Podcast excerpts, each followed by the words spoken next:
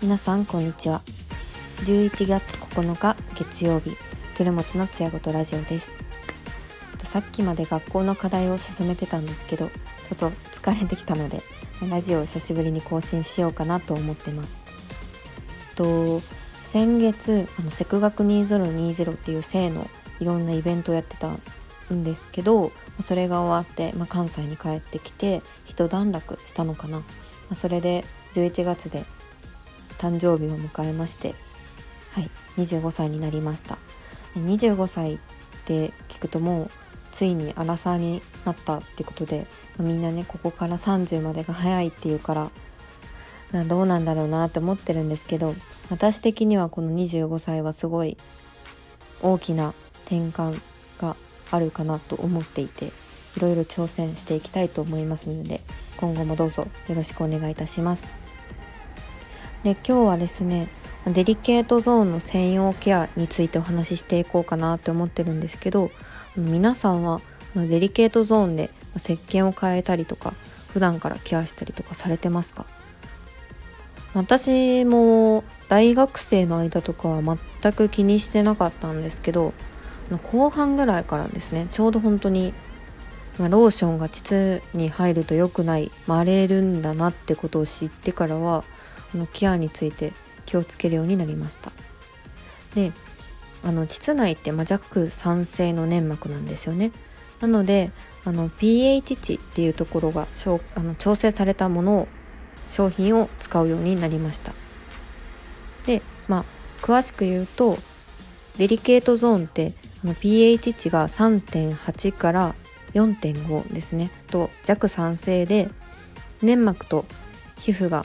混在するすごい敏感なところです。なので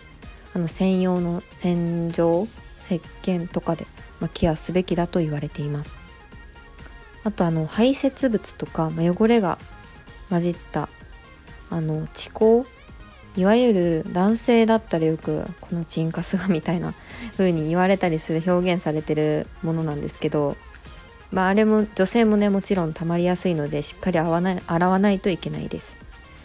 なんで、えーと弱酸性のこう粘膜であるデリケートゾーンを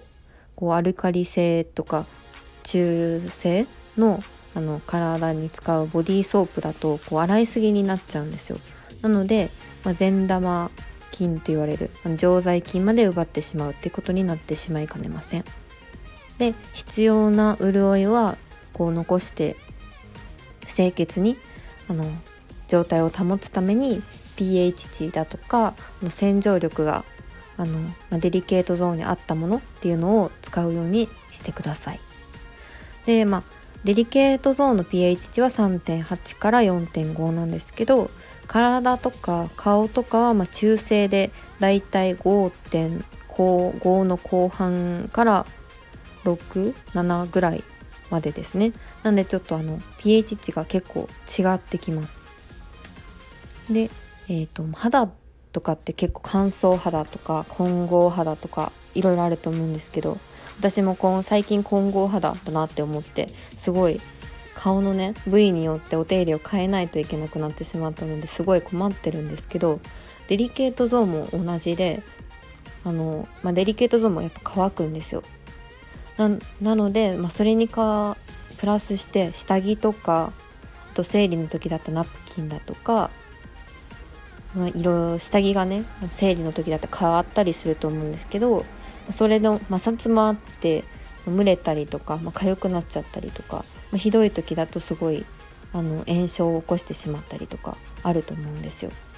なので、まあ、適切な保湿っていうのをしてあげてあのお肌をいたわってあげることで、ま、トラブルの予防になります。あと、ま、女性ホルモンとデリケートゾーンのこう浮き沈みですごい深い関係があるのでま年齢が上がっていくにつれ乾燥乾燥とかもやっぱりひどくなっていきますでも代謝とかもやっぱりどこの部位も同じで悪くなっちゃうので黒ずみが、まあ、起き黒ずんじゃったりたるみが出てきたりするってこともあるので、まあ、顔と同じほんまに感覚で丁寧にお手入れをしてあげてください。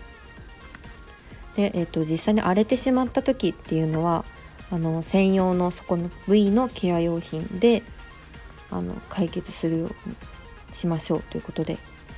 で、まあ、生理に合わせてホルモンバランスって変化しちゃうので絶対にトラブルはあります女性なら誰でも。